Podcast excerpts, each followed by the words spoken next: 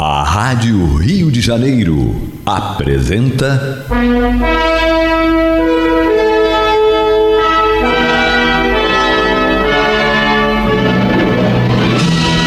Caminho do Senhor. Um programa de estudos sobre a Bíblia Sagrada com revelações inéditas a respeito de muitos ensinamentos do Cristo de Deus, ainda não perfeitamente divulgados nem compreendidos. Um programa dedicado a todos os que amam o Senhor Jesus. Criação de Acácio Fernandes Moreira e Gastão Veríssimo Brandão.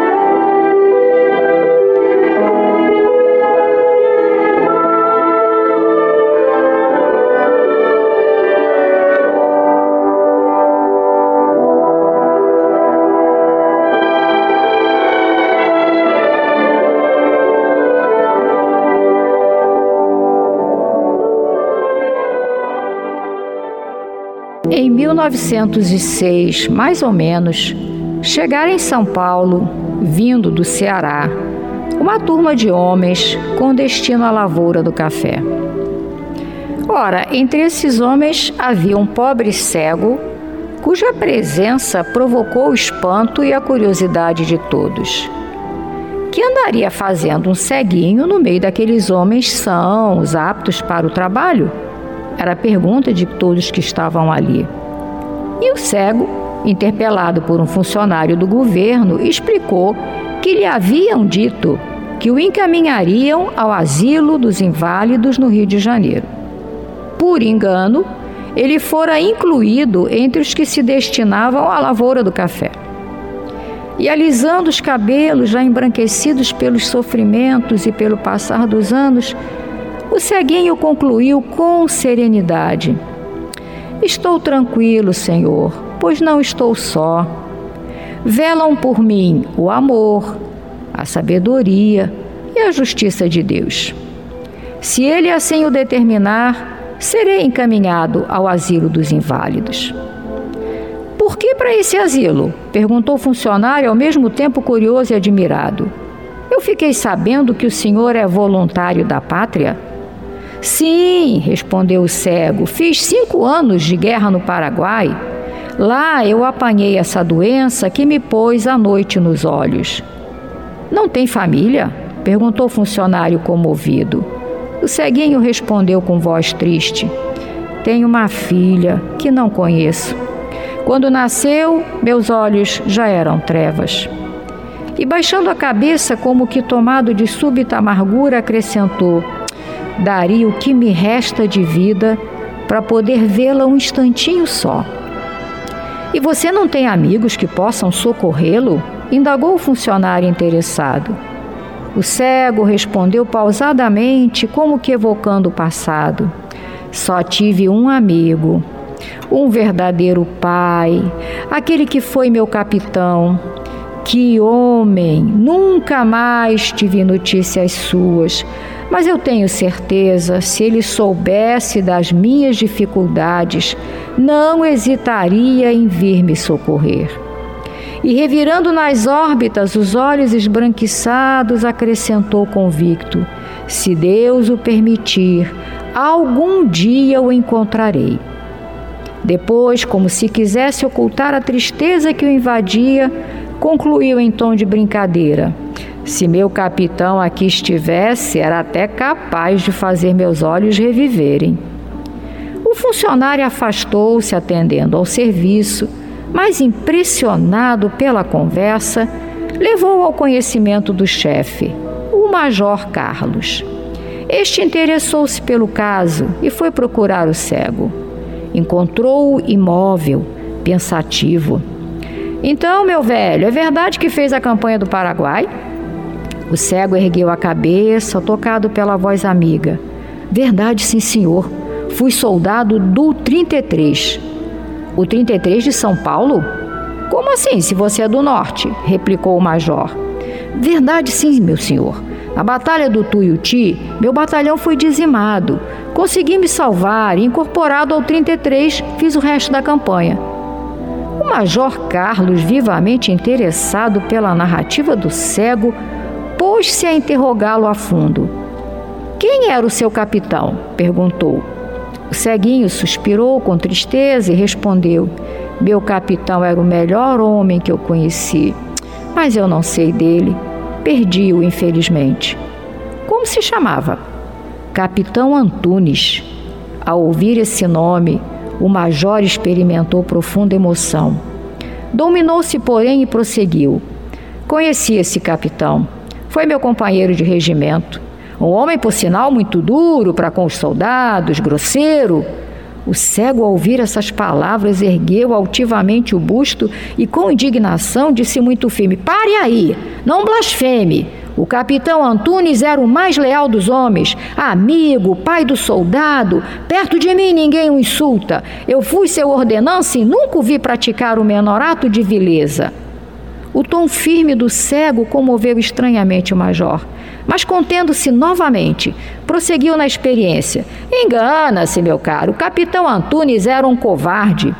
Um assomo de cólera transformou as feições do cego. Seus olhos anuviados pela catarata revolviam-se nas órbitas num horrível esforço para ver. Seus dedos crisparam-se. Depois, sentindo pela primeira vez em toda a plenitude a infinita fragilidade dos cegos, caiu em si esmagado. A cólera desfez-se-lhe em dor, e a dor assomou-lhe aos olhos sob forma de lágrimas. E foi lacrimejando que murmurou em voz apagada: Não se insulta assim um cego. Mal pronunciar essas palavras, sentiu-se apertado nos braços do major, que também em lágrimas dizia: Abrace, amigo, abrace o seu antigo capitão.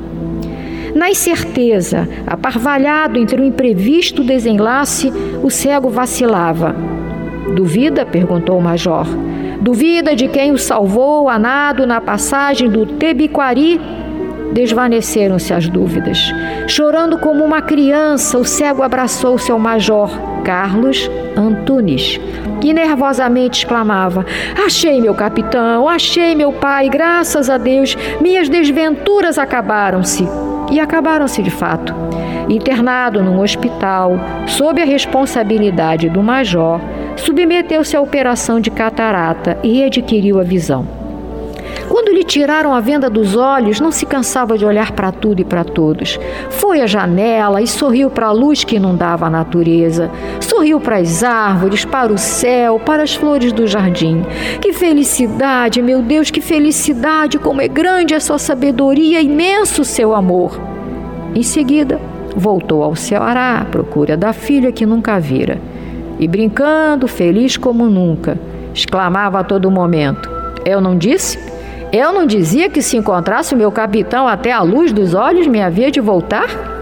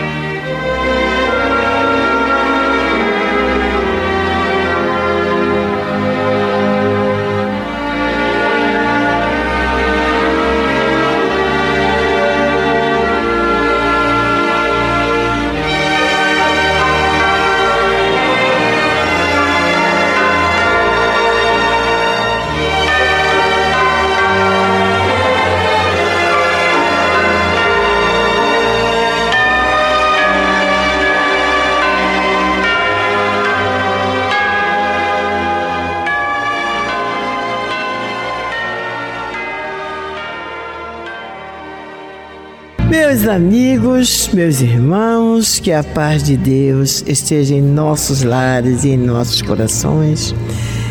E está entrando no ar mais uma vez pelas ondas amigas da nossa emissora da Fraternidade, a nossa Rádio Rio de Janeiro, o programa Caminho do Senhor, com seu propósito de sempre divulgar o Evangelho de Jesus é entendido sob a sagrada luz da lei da reencarnação.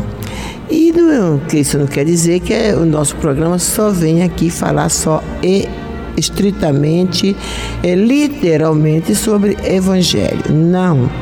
A gente tem a parte, daqui a pouco nós vamos estudar o Evangelho, nós temos também parte que para nós é Evangelho. Uma página como essa que Hermínia acabou de ler, né?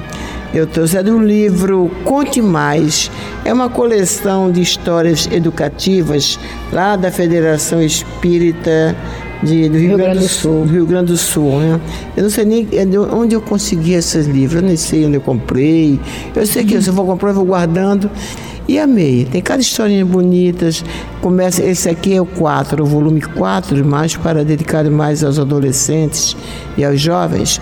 E começa inclusive ele a primeira página é falando sobre Kardec, uma biografia, uma biografia simples, né, pequena do Kardec que gostoso de ler. Acho que qualquer pessoa, mesmo que não seja espírita, que lê aqui, ele vai amar Kardec. Porque eles fizeram uma coisinha tão gostosa, tão simples, mas muito verdadeira. Né? E quando eu li essa página, eu estava lá no hospital, meus olhos encheram d'água, mas foi lindo. É linda essa parte do reencontro dele com o meu capitão. Né? Esse meu capitão era o ídolo desse homem. Por quê? Ele era alguém de outro mundo? Não. Ele era humano, simplesmente humano, né, Hermínia? Era uma pessoa humana e que sabia tratar os seus soldados com amor, como um pai, não como um algoz, como na maioria das, dos casos. E, e, a confiança dele de que ele haveria de encontrar esse capitão, que Deus haveria de ajudá-lo. Quer dizer, ele, é, ele foi embarcado para vir para o Rio de Janeiro para um asilo. Foi parar em São Paulo. Mas era justamente em São Paulo que estava o capitão. E Deus que não nos ampara, não nos desampara em momento algum. É, levando em conta a fé daquele homem, a sua necessidade, o encaminhou para o lugar certo. Olha como a lei de Deus funciona, como esse Pai amoroso e bom é, nos ajuda quando nós nos entregamos a Ele confiantemente. Né? Impressionante essa história, não é, Hermínia? Como será, eu particularmente, de novo eu, Hermínia, como eu falei no programa de ontem, de todas as limitações uh, físicas que podem nos acontecer Claro, retirando a limitação mental, porque aí você está fora de si totalmente. Eu considero que a falta, a perda da visão, desde que você tenha reencarnado com ela e a perca no meio do caminho, deve ser uma coisa desesperadora. Para mim, acho que seria. Porque não ver onde você está deixa você entregue à mercê de tudo e de todos. Sim, estou nas mãos dos outros. Porque se você enxerga, mas não ouve, você está vendo as coisas. Se você não fala e ouve, você se comunica de outras formas. Se você pode andar, você consegue se movimentar, mas o cego não tem noção do que acontece à sua volta. Embora as pessoas digam, não, mas ele apura os outros sentidos, com certeza, ele sabe coisas que você fala, como você sabe que sou eu que estou chegando? Como você sabe que caiu isso aqui? Mas de qualquer maneira você está entregue. Tanto é que ele foi embarcado e acabou parando no destino errado. Mas a fé, a entrega desse companheiro ficou tão gritante justamente por estar cego que ela se torna um ensinamento para nós.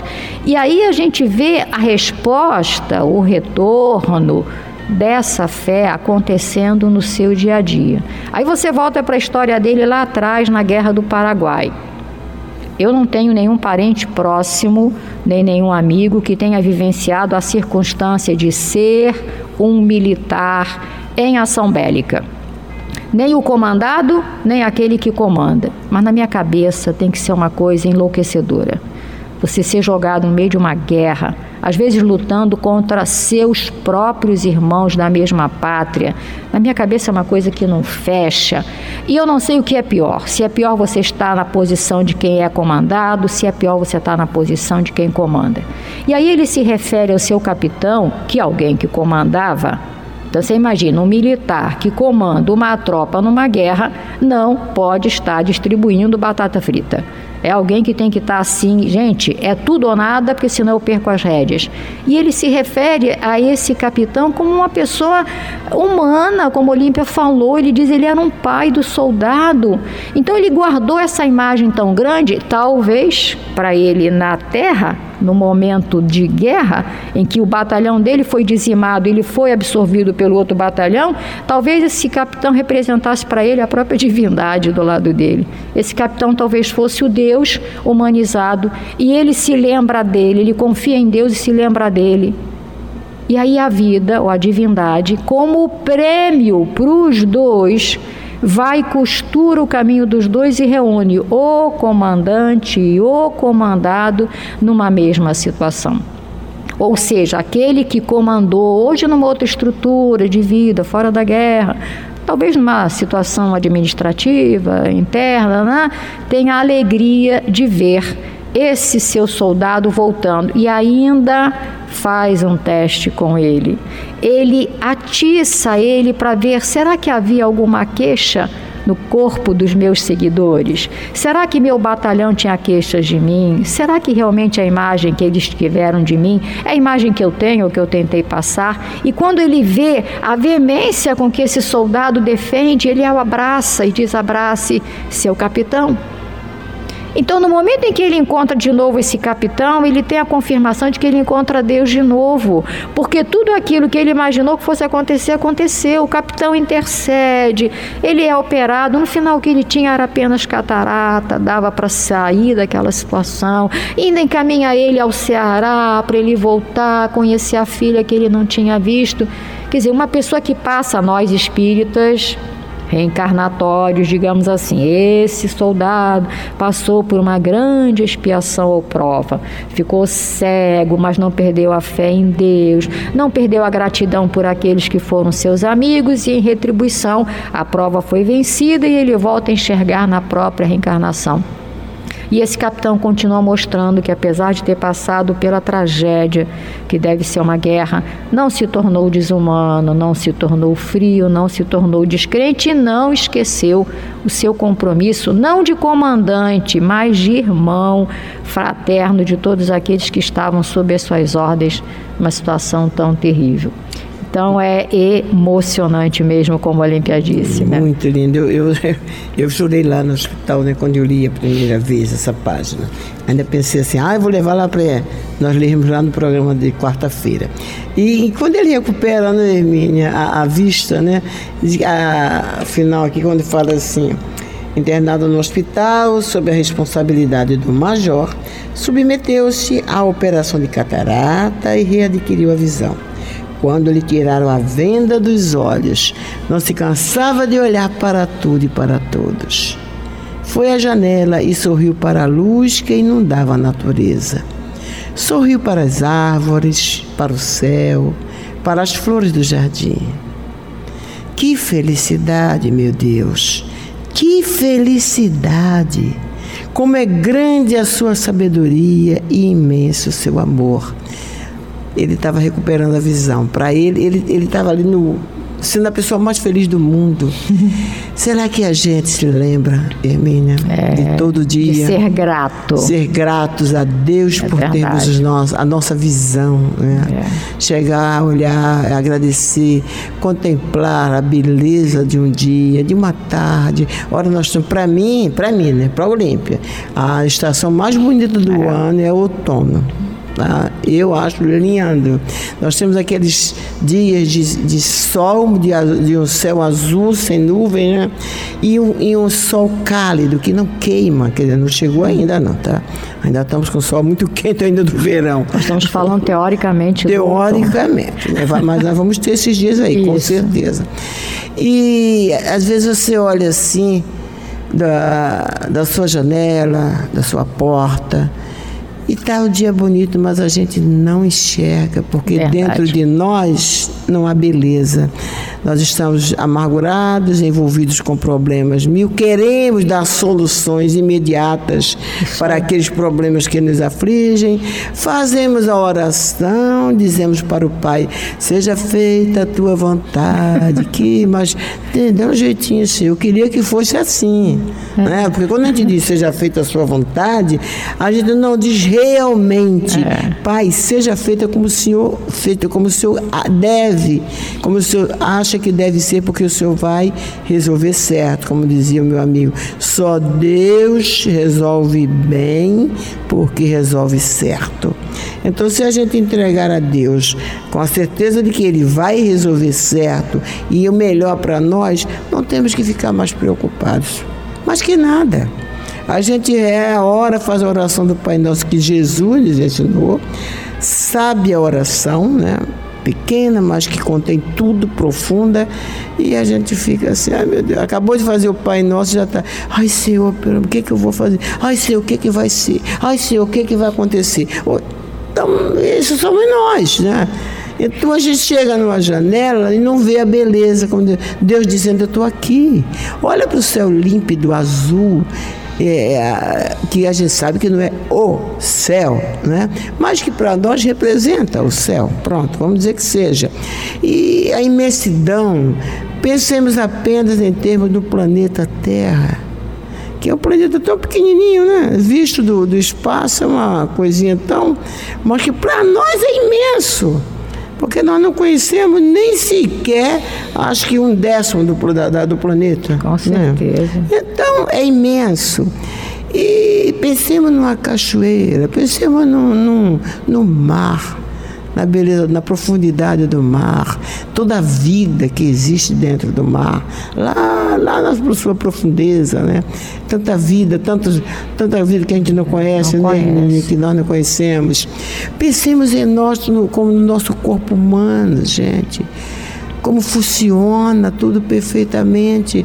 Isso começando, que foi começou com o óvulo da nossa mãe, o espermatozoide do nosso pai, e está aqui essa máquina perfeita, uma engrenagem linda, linda, linda. Eu, eu, tinha maior vontade de ver, de ver por dentro um corpo funcionando, né? Ah, não, não um cadáver, não, né? Ah, eu, eu, queria ver por dentro ele funcionando. Eu tinha maior vontade de ter essa evolução espiritual, de olhar um corpo assim, ver funcionando tudo. Aham. Cérebro, é, células, ver tudo. É, deve ser a coisa mais linda, né? Para nós ainda, né? que ainda somos estamos aqui. Né? Para mim, é uma das coisas mais lindas, mais perfeitas que Deus criou. É o corpo humano. E nós não damos a mínima importância, não damos o mínimo valor. Continuamos cegos. Não, temos, não abrimos a nossa visão para a beleza de Deus, para o seu amor, para a sua bondade, né? para a sua criação. E aprender todo dia a agradecer a Ele pela nossa existência, pela vida, por ele, ele nos ter dado a vida. Vamos então fazer um pequeno intervalo e voltamos já já. Bem, meus irmãos, vamos então para o estudo do Evangelho de hoje. Às terças-feiras estamos estudando Atos dos Apóstolos. Hoje iniciando o capítulo 12, dos versículos 1 a 19.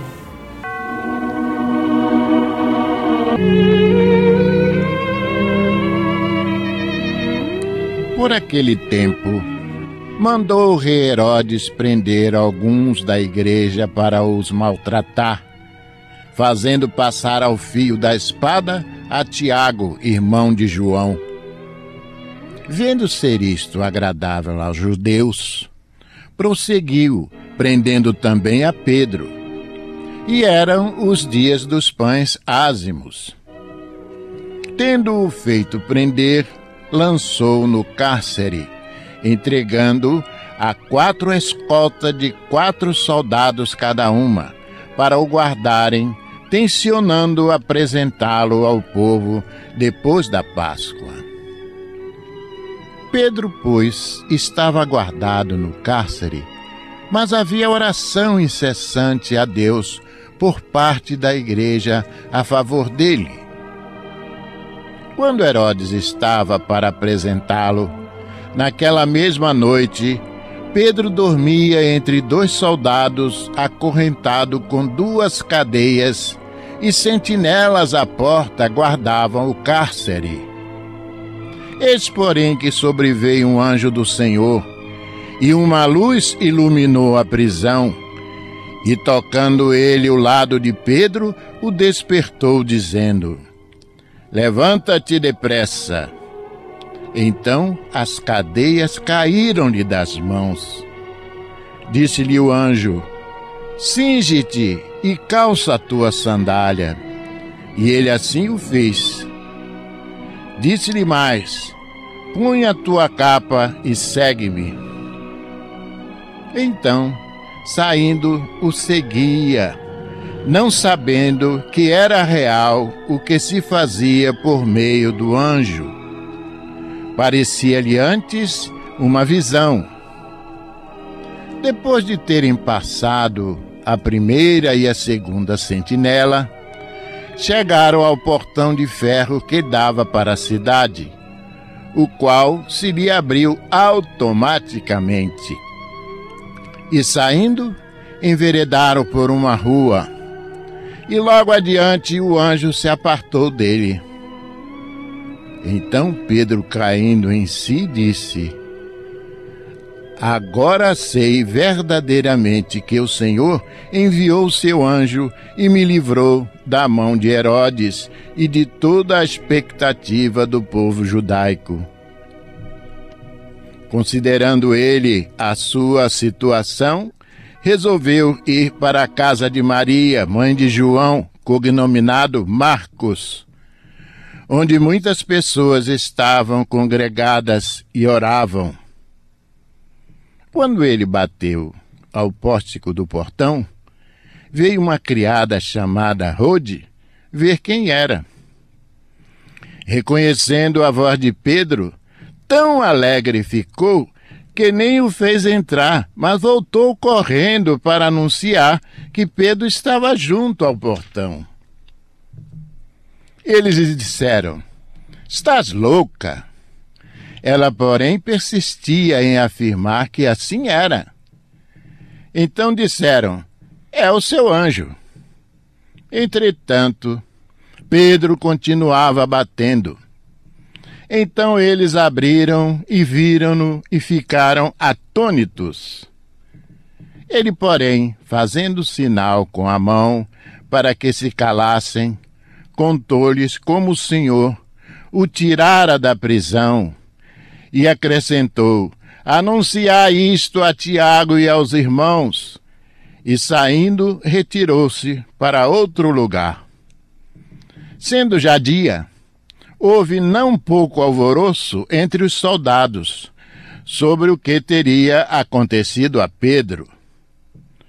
Herodes, tendo-o procurado e não achado, submetendo as sentinelas a inquérito, ordenou que fossem justificadas. E descendo da Judéia para Cesareia, passou ali algum tempo.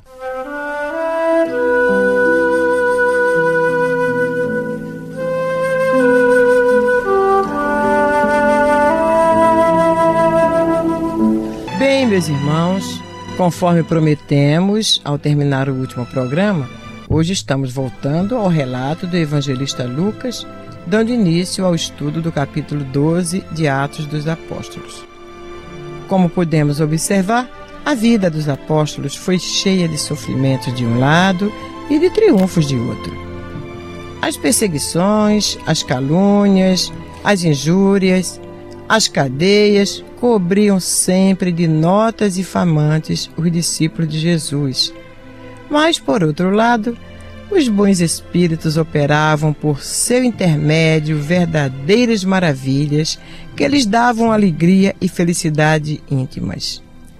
Uns eram sacrificados em praça pública, como Estevão, outros eram mortos à espada, como Tiago, mas nenhum parecia abandonado o céu abriu-se sobre suas cabeças e eles encaravam de frente, sem medo, todos os martírios.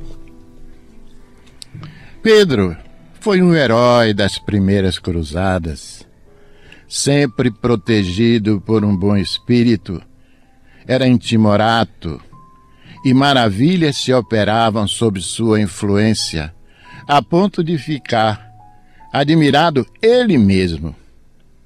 Bem, não nos esqueçamos que por mais de uma vez Jesus prometera a seus discípulos o amparo de um Espírito Santo. Se não vejamos. No versículo 6 do capítulo 1 de Atos dos Apóstolos, os discípulos perguntam a Jesus: Senhor, será este o tempo em que restaures o reino de Israel? Respondeu-lhe Jesus: Não vos compete conhecer tempos ou épocas que o Pai reservou para a sua exclusiva autoridade mas recebereis poder ao descer sobre vós o Espírito Santo, isto é, um Espírito Santo, um Espírito bom, evoluído, um guia espiritual. E serás minha testemunha tanto em Jerusalém como em toda a Judéia e Samaria, até os confins da terra. Estas foram as últimas palavras de Jesus antes de ascender aos céus. Mas não é só. No Evangelho segundo João, no capítulo 7, versículo 39, está lá escrito: Isto ele disse com respeito ao Espírito que haviam de receber os que nele crescem. Pois o Espírito até esse momento não fora dado, porque Jesus não havia ainda sido glorificado. Outro exemplo da promessa de um Espírito Santo ou um guia espiritual está no Evangelho de Jesus segundo Lucas, capítulo 24, versículos 49. Está lá: Eis que envio sobre vós a promessa de meu Pai. Permanecei, pois, na cidade de Jerusalém, até que do alto sejais revestidos de poder. E culminou com aquele acontecimento expressivo que marcou definitivamente a história do cristianismo no dia de Pentecoste, quando a espiritualidade deu início ao cumprimento da profecia de Joel, promovendo a difusão da mediunidade com aquele acontecimento que podemos chamar de verdadeira reunião espírita. É isso mesmo. Mas isto posto, meus irmãos, fica claro pelos argumentos aqui apresentados que os 40 dias em que o Mestre esteve com seus discípulos após sua morte e ressurreição foram aproveitados para reiterar as observâncias dos seus ensinamentos e solidificar a fé daqueles que seriam doravante os fiéis destemidos divulgadores da Boa Nova, visto que teriam ao seu lado um Espírito Santo, um preceptor espiritual para os auxiliarem em todas as conjunturas. Como diz Caibar Schutel, foi então que o verbo eloquente da verdade fugiu, esplendoroso pelos lábios daquele que seria doravante pescador de homens foi nessa ocasião que os dons mediúnicos de Simão Pedro, até então em estado latente, se desenvolveram e os enfermos foram curados, os espíritos malignos foram expelidos dos obsidiados. A partir daí, o Evangelho luziu como um sol a derramar luzes, a exaltar os espíritos, a aquecer os corações na arena gloriosa do cristianismo. O estudante do Evangelho, por certo, tomará conhecimento das inúmeras conversões, libertações e curas que, por intermédio dos apóstolos, foram operadas Basta lembrar a pregação do cenáculo, quando Pedro, para justificar e esclarecer o acontecido, depois de lembrar que se tratava do cumprimento da profecia de Joel, sua palavra arrebatou para o redil cristão nada menos de 3 mil pessoas. Ou também aquela passagem referente à porta chamada Formosa do Templo de Jerusalém, onde Pedro restituiu a saúde e a locomoção de um coxo de nascença que simplesmente lhe pedira apenas uma esmola. Mas voltando ao texto, objeto do estudo de hoje. Vimos que após os maus tratos de Herodes, ele ordenou também contra diversos discípulos. Ordenou a morte de Tiago, que foi passado ao fio da espada, Tiago era irmão de João, o evangelista, e filho de Zebedeu. Foi o quarto dos doze discípulos escolhidos por Jesus e um dos que o acompanharam no episódio da paixão no Jardim das Oliveiras, como também no momento da transfiguração no Monte Tabor e no episódio da ressurreição da filha de Jairo. Bem, logo depois, Pedro foi preso por ordem do mesmo Herodes, como podemos ver na leitura do relato de Lucas. Porém, o que se viu em seguida foi a maravilhosa manifestação dos Espíritos, demonstrando mais uma vez que Jesus cumpriu o que prometera: Não vos deixarei órfãos. E o nosso Emanuel, versando sobre esse acontecimento, na lição de número 100 do livro Caminho, Verdade e Vida, nos diz o seguinte: Os homens esperam sempre ansiosamente o auxílio do plano espiritual. Não importa o nome pelo qual se designe esse amparo. Na essência, é invariavelmente o mesmo, embora seja conhecido entre os espiritistas por proteção dos guias e nos círculos protestantes por manifestações do Espírito Santo. As denominações apresentam interesses secundários.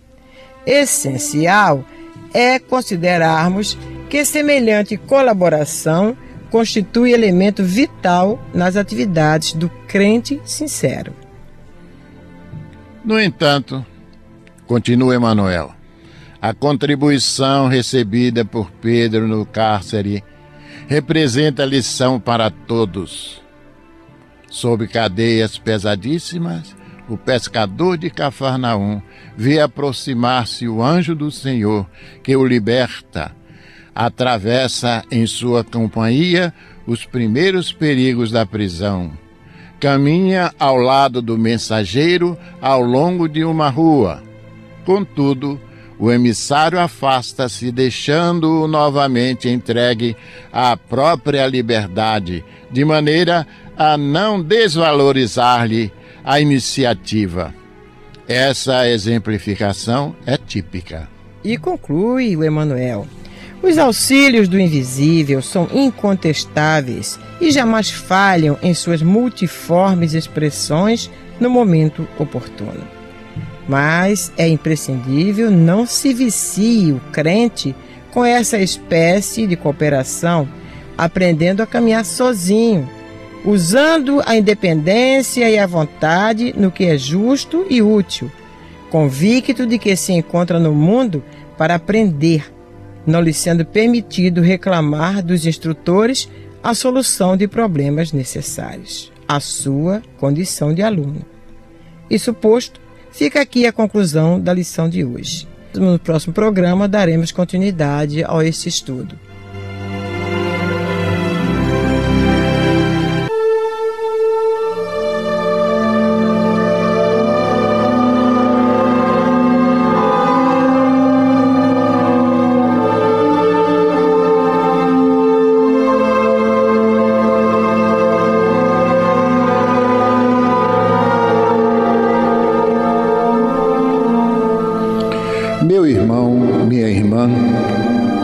Se o seu coração está angustiado e lhe falta ânimo para enfrentar os obstáculos da vida diária, se você sente-se só e compreendido pelos que lhe rodeiam, se alguma dor física ou moral está atormentando-lhe, tirando-lhe as horas de sono, enfim, Se você está sofrendo, lembre-se, você não está só. O Mestre da vida nos disse: Eis que eu estarei convosco todos os dias, até a consumação dos séculos. Neste exato momento, milhares e milhares de pessoas sintonizadas nesta emissora se unirão em prece. Entre nesta corrente. Existe em seu íntimo um lugar de paz profundamente silencioso, onde você pode comungar com Deus e encontrar forças necessárias para vencer este momento difícil. Como disse o salmista, Deus é o nosso refúgio e fortaleza, socorro bem presente nas horas de tribulação. Abra o seu coração numa prece sincera. Entregue-se confiantemente aos cuidados deste Pai amoroso e bom e confie.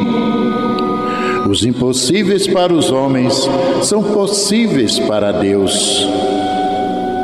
Vamos envolver em nossa corrente de preces de hoje os nomes de alguns irmãos e, mesmo que o seu não esteja nesta relação, sinta-se incluído, meu irmão, sinta-se incluída, minha irmã.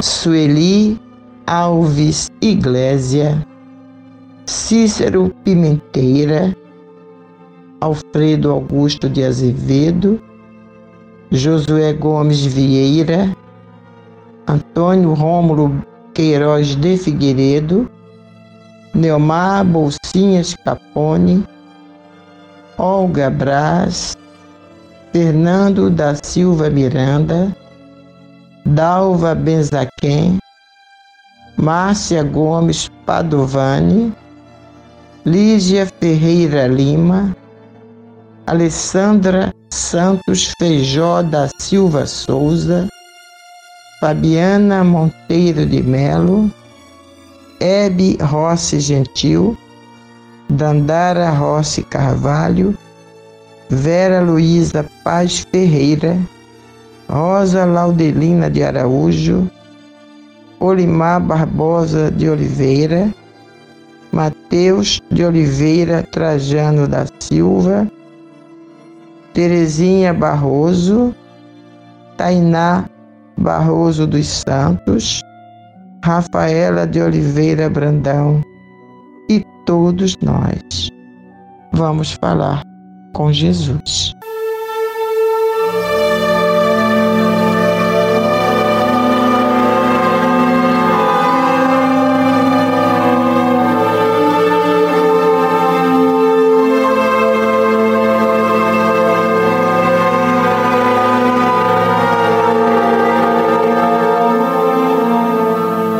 Jesus, Senhor. Mestre, amigo, companheiro de todas as horas da nossa caminhada.